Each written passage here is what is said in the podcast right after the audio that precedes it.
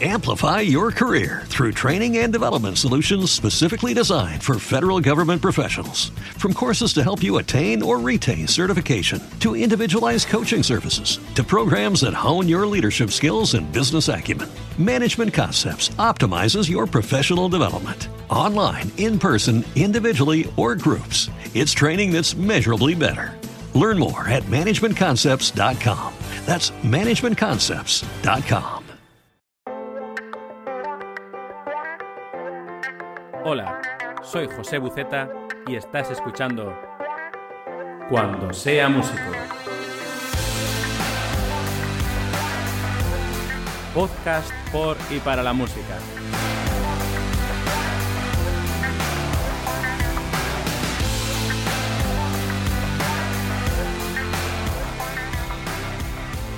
Bueno, pues bienvenidos de nuevo a un capítulo de Cuando sea músico. Eh, este podcast que ya sabéis que está dedicado a la, por entero al mundo de la música y bueno, al mundo de la música y también a experiencias personales que creo que, mm, puede serviros a vosotros, eh, pues no sé, supongo que mm, para tomar a lo mejor algunas decisiones, eh, aunque bueno, yo no soy consejero de nadie, pero no sé, quizás para tener otros puntos de vista, ¿no? Y en base a eso, pues a toda la información que, vosotros tengáis, pues quizás, no sé, eh, os pueda ayudar. Y eso es un poco la idea. El capítulo de hoy es un capítulo quizás un poco más personal también, no estoy seguro. Eh, bueno, no estoy seguro, no, estoy completamente seguro, porque al fin y al cabo vamos a hablar de mi experiencia en por el paso de los conservatorios, mi experiencia en conservatorio porque otra cosa no, pero en eso sí, sí puedo echaros una mano, porque he pasado por conservatorio varias veces, he estudiado diferentes titulaciones y, bueno, eh, la verdad es que eh, ya uno en ese sentido sí tiene bastante experiencia. Y bueno, mm, me gustaría empezar un poco por el principio de todo, eh, y así mm, creo que podemos entender mejor al final las conclusiones del capítulo, porque eh, como siempre sí me gustaría siempre dejar algunas conclusiones sobre lo que vamos hablando, ¿no? Al fin y al cabo, esta experiencia, las experiencias en la vida sirven para por lo menos no, cometer los mismos errores o por lo menos afianzar eh, las cosas buenas, ¿no? Las cosas buenas que, las enseñanzas que vamos aprendiendo. Bueno, y bueno, pues yo empecé, esto ya lo sabéis, porque en realidad ya he hablado de esto en el primer capítulo, ¿no? Pero así un poco desde otro punto de vista. Em, mi experiencia, primera experiencia en escuela de música, así eh, empezó con 8 años y allí estuve desde los 8 hasta los 12, ¿no? Allí, bueno, pues en mi pueblo, como la mayoría de, los músicos empiezan en su pueblo, que es donde le queda más cerca, y van allí a estudiar música. La verdad que esta etapa la recuerdo con mucho, mucho cariño. Em, no te puedo decir muy bien por qué. Bueno, supongo que después de, estar hablando este rato, eh, tú y yo nos sacaremos esas conclusiones de por qué le recuerdo con tanto cariño. Yo recuerdo que era un niño que, devoraba la música, era una barbaridad, me encantaba tocar el piano y, el, solfeo, que hoy día se llama lenguaje musical, ¿no? Y me encantaba. Yo iba, recuerdo que iba corriendo a las clases de música. O sea, salía de mi casa y mi madre me dejaba no, no a la puerta, eh, pero muchas, yo iba, iba solo. En esa época que se podía ir, más, más los niños iban más solos. Iba bastantes veces solo a, a música y que a lo mejor con 10 años yo lleva solo. Y, recuerdo que iba, que salía de mi casa iba corriendo. Eh, porque me encantaba llegar antes y respirar el ambiente. Recuerdo que era en una biblioteca, las clases, en la escuela de música al principio, y tenía ese olor a libros y lo recuerdo con, con un montón de, ternura. Y, recuerdo que llegaba antes para estudiar un poquito, repasar eh, las lecciones de lenguaje musical, de solfeo, los ejercicios de ritmo. Había un viejo piano eh, allí en la entrada, que estaba todo estartalado, ¿no? Eh, pero yo me ponía a tocarlo allí como haciendo, haciendo que tocaba, ¿no? Y bueno, me, me encantaba, me encantaba ir a clase de música. Después recuerdo que en casa tenía pues, una mini cadena, ¿no? Como se llamaba antiguamente, una de esas cadenas eh, IFI o no, no me acuerdo cómo se llamaba, pero era una mini cadena que estas que tenían los altavoces grandes, estos eh, rectangulares a los lados. Y, y bueno, eh, yo, fíjate, yo me considero, hoy día me veo con los ojos de, hoy y era bastante friki porque eh, yo con esos 10 años me iba a la tienda de revistas que había allí, bueno, una que muy famosa, ¿no? Que creo que hoy día ya ha cerrado. Eh, y me, me, compraba la revista Tiempo, no sé si alguno la conocerá, pero Tiempo es una revista como de, bueno, de eh, un poco de todo, ¿no? Pero sobre todo cosas de política, un poco de empresas, así. ¿no? Una cosa que era como para mayores, ¿no? Y yo me la compraba porque traía, eh, cada semana venía la revista y, traía CDs de música clásica. Pues yo con 10 años, me, la, mi paga, que me daban mis padres, no sé si eran 100 pesetas o algo así, eh, me la gastaba en la revista Tiempo y me compraba los CDs para ponerlos en mi mini cadena. Y recuerdo cómo escuchaba por primera vez eh, a Mozart, eh, cómo, había cómo descubrí por primera vez Tchaikovsky, el concierto para piano, y que eso para mí fue una revelación tan grande que no os lo podéis ni imaginar. Y tengo esos recuerdos de, esa época de, mi niñez, ¿no? Em, luego dentro de la, de la, propia clase, ¿no? De, de las clases de, de música, éramos pocos. Al principio éramos más, ¿no? Los primeros cursos, pero luego nos, recuerdo que nos quedamos dos. Recuerdo que, no sé si era cuarto o tercero ya, eh, éramos dos, solo dos, un compañero y yo. Y, claro, imagínate lo que aprovechábamos nosotros esas clases. Y además, mi compañero era tanto o más friki que yo, ¿no? Y, y, bueno, a tope, ¿no? Y después en clase de piano, recuerdo que teníamos un pique, todos los compañeros, porque claro, más o menos el profesor tenía como un repertorio estipulado, ¿no? que teníamos que hacer durante el curso, ¿no? Y recuerdo que había un pique muy sano, ¿eh? eh la verdad, de niños, pero bueno, no sé si muy sano, porque los niños a veces son, son, son crueles y éramos, y éramos crueles, ¿no? Eh, a ver quién, quién la tocaba mejor, quién la terminaba antes. El profesor decía, bueno, venga, esta ya está, vamos a, coger otra, a ver quién, quién le pasaba la, la obra antes, ¿no?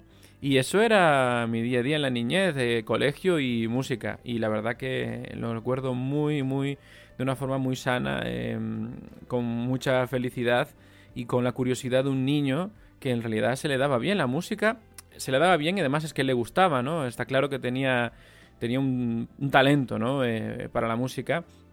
Yo imagino que eso entre mis padres y los profesores lo, irían hablando, ¿no? Hoy ya, día con otra perspectiva, supongo que esas cosas se hablan, ¿no? Y, bueno, eso fue más o menos hasta los 12 años, ¿vale? Y luego cuando ya eh, pasaron los 12 años ya en mi polo no me daban más clases porque había un tope, ¿no? Entonces tenía que irme al conservatorio y ahí es cuando viene ahora el porqué de este, de este capítulo de hoy. Fui al conservatorio con esos 12 años y en aquella época no se entraba al conservatorio por pruebas, sino era por méritos. Yo recuerdo que tuve que llevar mis notas de mis notas de solfeo y de piano eh, y allí las dejé, entonces como que hacía un estudio o algo así y solo habrían una o dos plazas, para depende de qué instrumento, ¿no? Bueno, bueno, el caso es que me cogieron, ¿no? Yo tenía, la verdad que tenía buenas notas, era un buen estudiante y me cogieron y allí yo entré al conservatorio. Ay, no sé, la verdad, es una... Mm, a ver, ah, hubo de todo, ¿no? En, en el conservatorio. Ahí estuve pues toda mi adolescencia, desde los eso, 13, 13, 14 años hasta los 18, 19, 20, ¿no? Hasta que terminé.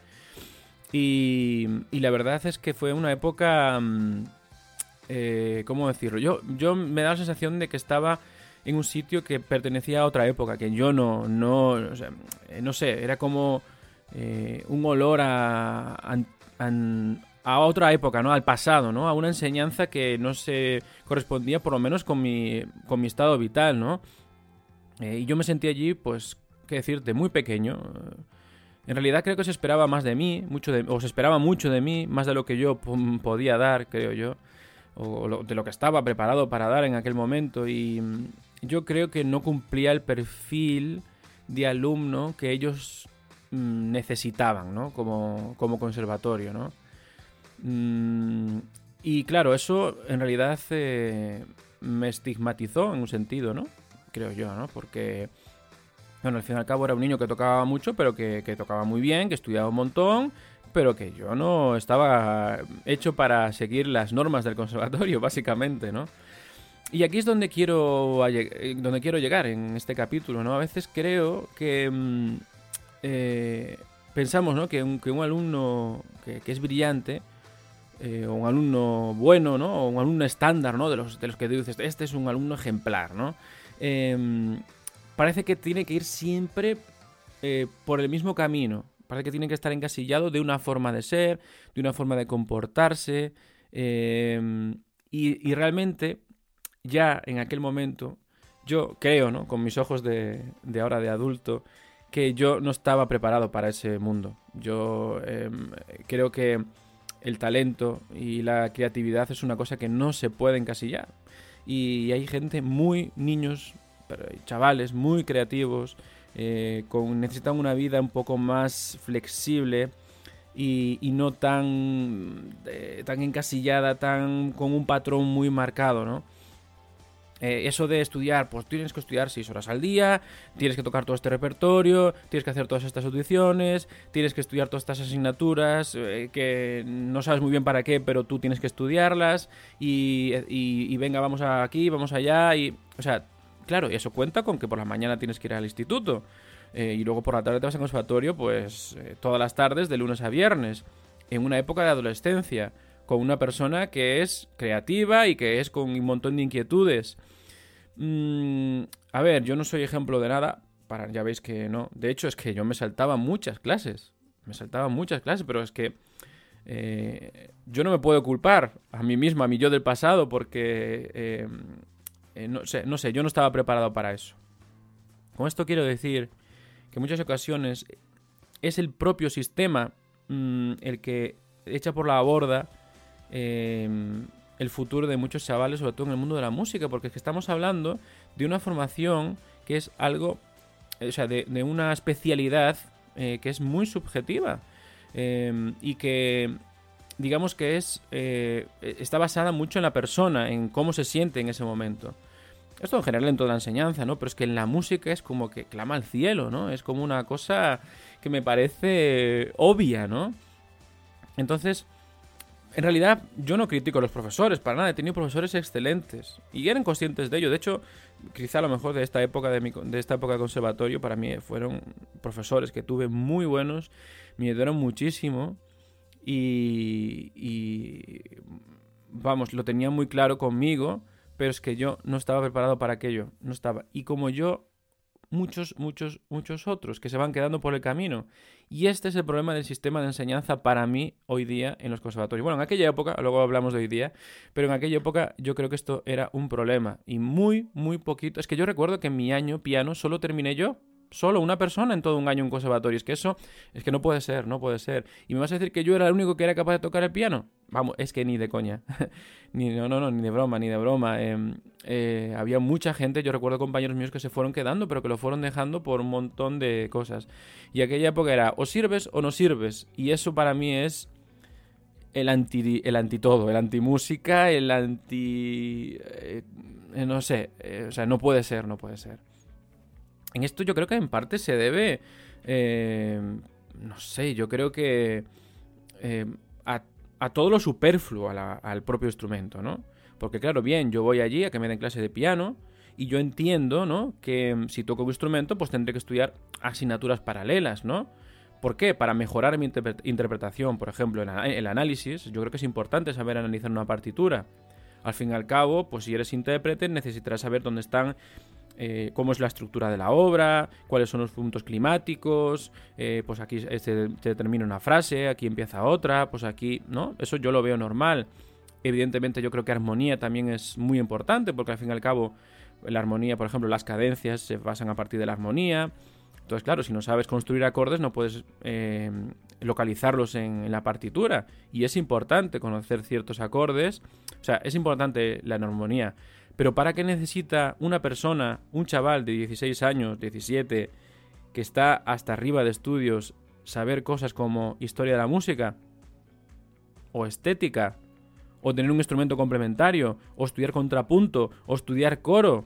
Son cosas que están muy bien, yo no digo que no, evidentemente, pero si tú eres una persona que se va a dedicar a la música, si tú eres un chaval que tiene inquietud, pues lo que tienes que hacer es facilitarle herramientas para que aprenda esas cosas esto me parece que... Es decir, em, no se lo obligues, ni le pongas exámenes, ni miras que si no apruebas eh, contrapunto no puedes terminar piano. Es que es como... Em, em, estás poniéndole barreras y estás poniendo constantemente obstáculos a una persona que quiere, lo único que quiere hacer es estudiar piano y, realmente, y a, lo mejor es que es muy bueno estudiando piano. Bueno, hablo de piano y cualquier instrumento, ¿vale? Esto es, ya sabes, hablo de piano porque hablando un poco mi gente por lo personal, pero es que es exportable cualquier otro instrumento. Violín, ¿cuántos violinistas no se han quedado atrás? Compañeros y amigos míos y, bueno, no sé, muchos, ¿no? Y todo esto yo creo que en parte es por el propio sistema, ¿no? Es que en realidad no necesitas todas esas asignaturas complementarias para tú tocar tu instrumento. Lo que sí necesitas es generar en ese alumno la, mm, la, la capacidad de ser curioso, de querer conocer, de querer aprender. Y cuando tú quieres aprender, pues le, enseñas esas facilidades. O sea, le enseñas mm, facilidad para poder aprenderlo, herramientas, ¿no? Y eso me parece que es una cosa que hoy día mm, me parece básica, me parece básica y súper importante. No sé, yo creo que es una cosa que adolece mucho el sistema educativo, ¿no? Da más opciones. Abre un abanico grande de, posibilidades de estudio y que sea mucho más optativo. Yo tengo esto, eh, o sea, yo tengo esta rama, mi instrumento y las paralelas, muy poquitas, las que sean las básicas necesarias, y luego todo lo demás, ponlo optativo. Si a mí me interesa, por ejemplo, yo soy pianista y me interesa, por ejemplo, la parte de historia de la música porque creo que me, puede aportar algo a mi interpretación, pues yo me cojo eh, asignatura de la, asignatura de historia de la música, pero porque yo quiero, no porque tú me la impongas. Porque al final lo único lo único que haces es llenar el horario del alumno con horas y horas y horas de cosas que no le interesan lo más mínimo. Y estamos hablando de una eh, enseñanza que no es obligatoria, empezando por ahí, porque tú vas al conservatorio porque te da la gana, si no, no vas. Bueno, tanto fue así que cuando terminé, ¿qué fue lo que hice? Pues dejé la música. Es que... Em, no me culpo, o sea, yo del pasado, que ya era otra persona que no soy hoy día, ¿verdad? Eh, no la culpo. No, no le puedo culpar porque al fin y al cabo... Mm, eh, el estrés constante de, y, lo, y, lo, que tanto se demanda de uno y haciendo tantas cosas que uno no quiere y obligado y es muy complicado, es muy complicado y yo creo que y eso que hoy España, hablando de España, ¿no? Yo creo que en otros países no, ocurrirá así, pero España es uno de los países del mundo con más gente dedicada a la música de forma profesional y tan mal no se está haciendo, pero mm, yo creo que hay cosas que se pueden mejorar mucho, ¿no? Eh, y bueno, ya luego posteriormente, después de que dejé la música, eh, por otro, bueno, yo creo que muchos motivos, ¿no? En realidad la vida y eso, ¿no? Em, en realidad, ¿tú qué le vas a pedir a un niño que con 10 años iba a comprarse la revista Tiempo y que se traía los CDs de las sinfonías de Tchaikovsky? Es que por mucho que lo dejara un tiempo era imposible que no volviera y en ese caso ese niño que se convirtió en adulto, que ya casi soy yo, eh, eh, ya necesitaba volver, ¿no? Pero claro, ya con una perspectiva un poco diferente, em, empecé, retomé, de nuevo la enseñanza con otro instrumento que nada tenía que ver con el piano, que fue con tuba. Imagínate, el instrumento tuba es un instrumento eh, ¿no? de la familia sinfónica, pero que no tiene nada que ver con el piano. Es un instrumento de viento metal y bueno, otra cosa, ¿no? ¿Y qué fue lo que hice? Bueno, pues me fui a estudiar al conservatorio. En realidad, si lo piensas, es como, pero tú no estás diciendo que Em, que el conservatorio no lo pasaste nada bien y de para arriba que abajo. Sí, en realidad sí, pero volví yo creo que porque em, está claro que en el conservatorio allí sabes que vas a recibir formación. Allí es donde vas a recibir la formación, ¿no? Y en aquella época todavía no conocía la posibilidad de estudiar por mi cuenta. Eso lo fui eh, aprendiendo posteriormente, ¿no? Eh, pero bueno, el caso es que volví al conservatorio. Y esta etapa a ver, mucho mejor. Te adelanto que fue mejor en ese sentido, porque bueno, ya era adulto, ¿no? Entonces ya, bueno, la vida es otra cosa, ¿no? Ya haces las cosas de otro, con otra motivación, no es como cuando, ¿no? Eh, vas de chaval y que vas casi medio obligado más que otra cosa, ¿no? Pero bueno, eh, volví y allí me metí de nuevo en el sistema y en realidad, aunque sí la metodología, la forma de dar las clases, las asignaturas, todo había cambiado, y muchísimo, ¿no? En realidad tuve la sensación, después de haber pasado y terminar, ¿no? Ya un poco haciendo balance de todo esto, de que era lo mismo, pero con un envoltorio diferente. Bueno, en algunas cosas incluso peor, si me descuido. Em, y, me explico. Em, a ver, la forma de dar clase está claro que cambió muchísimo, ¿no? Eh, por ejemplo, yo cuando empecé música cuando era niño tenía que pasarme dos años estudiando solfeo antes de poder empezar con el instrumento. Y hoy día eso ya no ocurre, ¿no? Hoy día, el primer día, tú te vas con tu instrumento para casa. Y eso me parece un adelanto enorme, ¿no? Me parece una, pasada, ¿no? Pero creo, eh, a, rasgos generales, me da la sensación de que los conservatorios están, mm, a ver, que no se me entienda mal, más politizados no desde el punto de vista de la política mm, que conocemos, ¿no? Que también. Pero creo que hay muchas cosas que se más cara a la galería más que cara a lo que es el propio alumno o la propia enseñanza. Em, y es una sensación que no soy capaz de, quitarme, porque yo recuerdo que cuando en la época anterior de conservatorio, la época de adolescente, había como una lucha muy grande, ¿no? De, del conservatorio, de los músicos contra la política, y era como algo más reivindicativo, ¿no? Y hoy día yo creo que se ha claudicado mucho. Se ha claudicado mucho y se hacen muchas cosas porque, porque el político eh, lo necesita. Y entonces, pues, ¿qué quieres que te diga? Pues el conservatorio, como depende de ellos, pues no le queda otra. No le queda otra. Y en realidad eso es muy triste. Eso es muy triste porque al final eh, dependemos de, de que a alguien se le ocurra en un despacho, oye, vamos a hacer esto y vamos a contar con los saberes del conservatorio. Entonces, no, no, eso lo, para mí fue algo que, que me dejó muy marcado en ese sentido, ¿no? Porque al final, eso en que revierte en, el alumno, en las horas de ensayo, en las horas de, de ir a conciertos, en, las, en más horas. Y al final volvemos a lo de siempre. Los alumnos lo que quieren hacer en el conservatorio es aprender su especialidad sea de instrumento, sea composición, sea dirección, sea lo que sea, pero solo quieren hacer su cosa. Y al final los llenas de, asignaturas y actividades superfluas que a algunos estarán muy bien y le vendrán muy bien y le aportarán, pero mm, a la mayoría, por lo menos en mi caso, a mí no me gustaba nada, nada, ¿no? Porque... Y al final es que lo peor de todo es que te exigen que vayas y no, no, no puedes aprobar. Y punto. Ah, ya está. O vas y entras por el aro o no apruebas. Y vale, eres muy bueno tocando tu tuba. Genial. Pero mira, tal día, tal hora tienes que venir aquí y tocar esta cosa aquí porque hace falta ir y a lo mejor es un sábado a las 8 de la tarde y tú tienes tu vida y, va, pero como eres estudiante pues te debes. No, perdona, pero yo tengo mi vida y yo... Eh, en fin, bueno, no quiero seguir vendiéndome por ese camino porque si no va a parecer que estoy criticando el conservatorio. No es que esté criticando el conservatorio. Yo creo que el conservatorio, ya veis que he pasado dos veces por él. Y he aprendido muchísimo y he encontrado profesores excelentes. Que es lo mejor, ¿eh? En realidad para mí. El conservatorio son los grandes profesores. A ver, los hay malos también, ¿eh? Muy malos, ¿eh? Pero en general, eh, yo creo que los profesores del conservatorio creo que tienen claro su responsabilidad en este sentido y hay muchos que sí te abren esa visión de la curiosidad.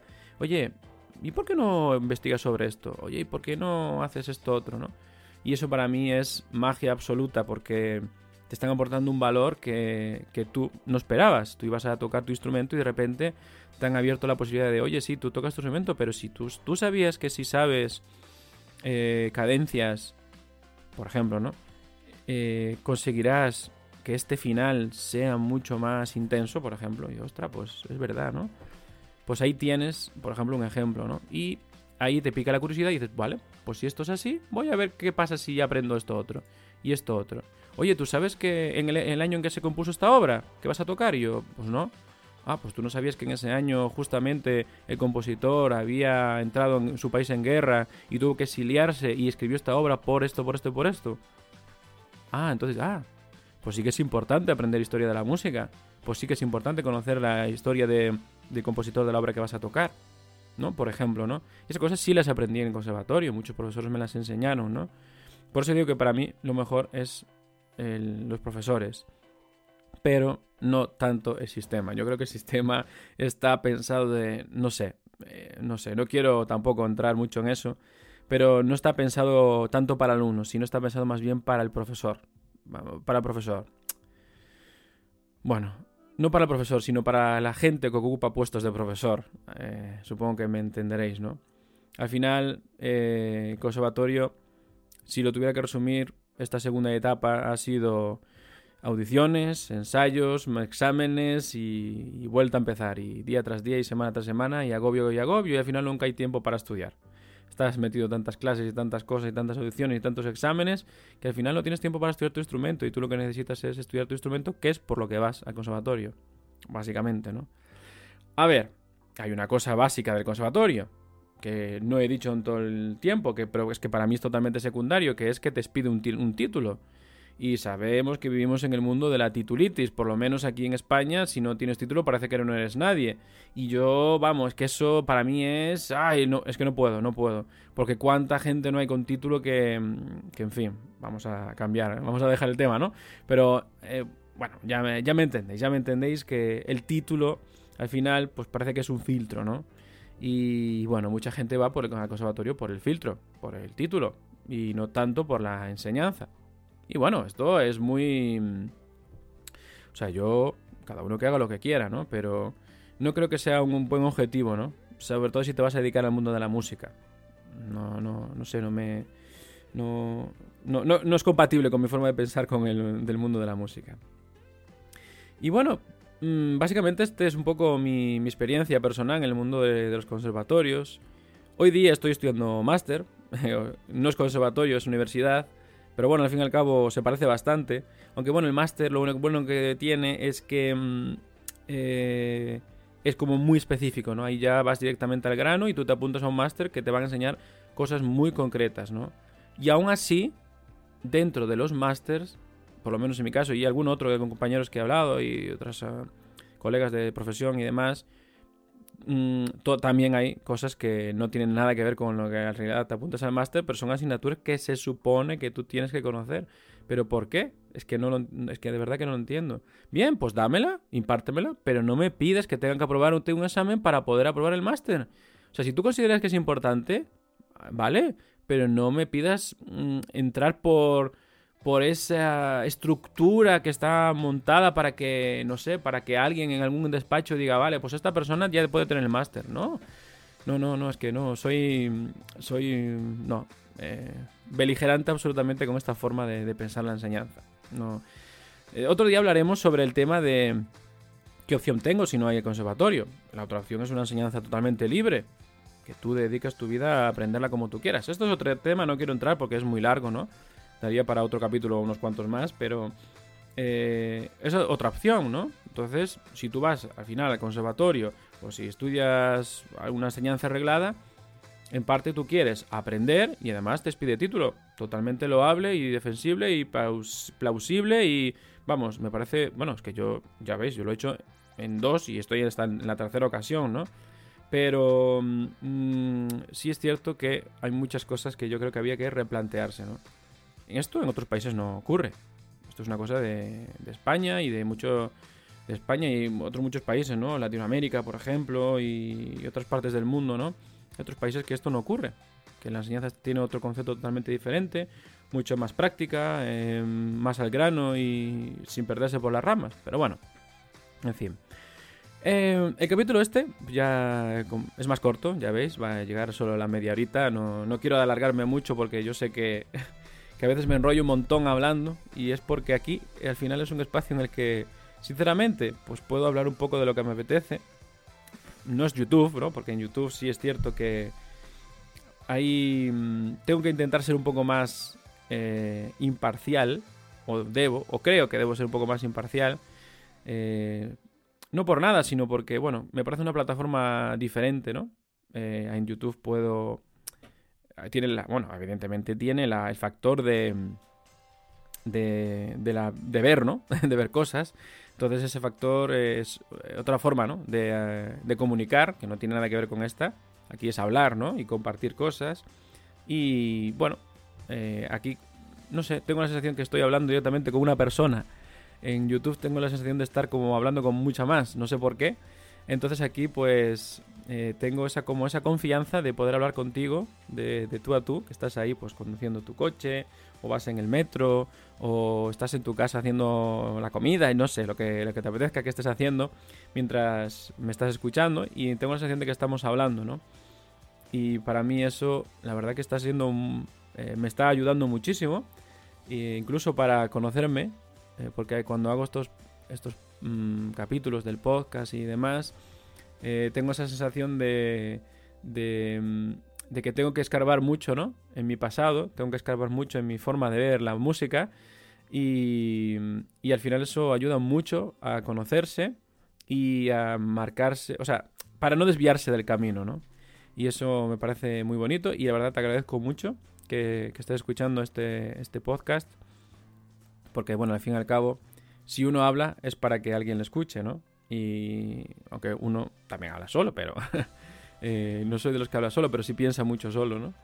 Eh, eh, yo conozco gente que habla que habla habla solo, o sea, habla, está hablando, está haciendo sus cosas y está hablando. y dicen que es de personas inteligentes.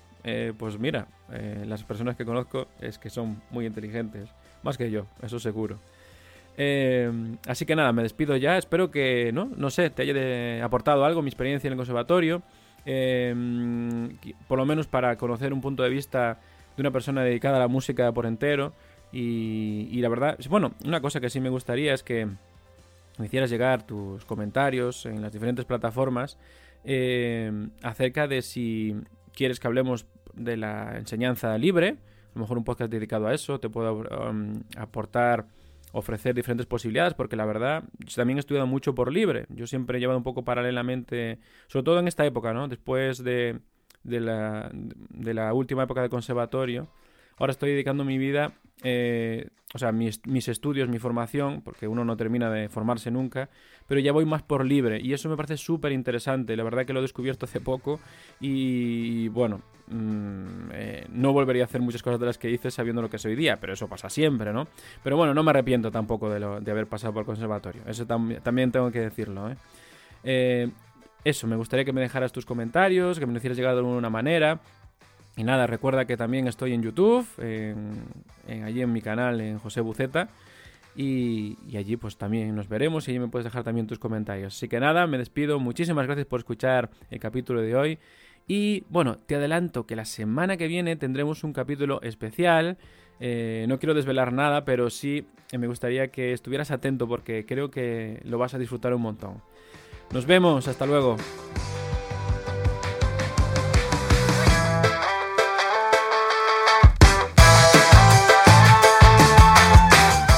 Cuando sea músico. Podcast por y para la música.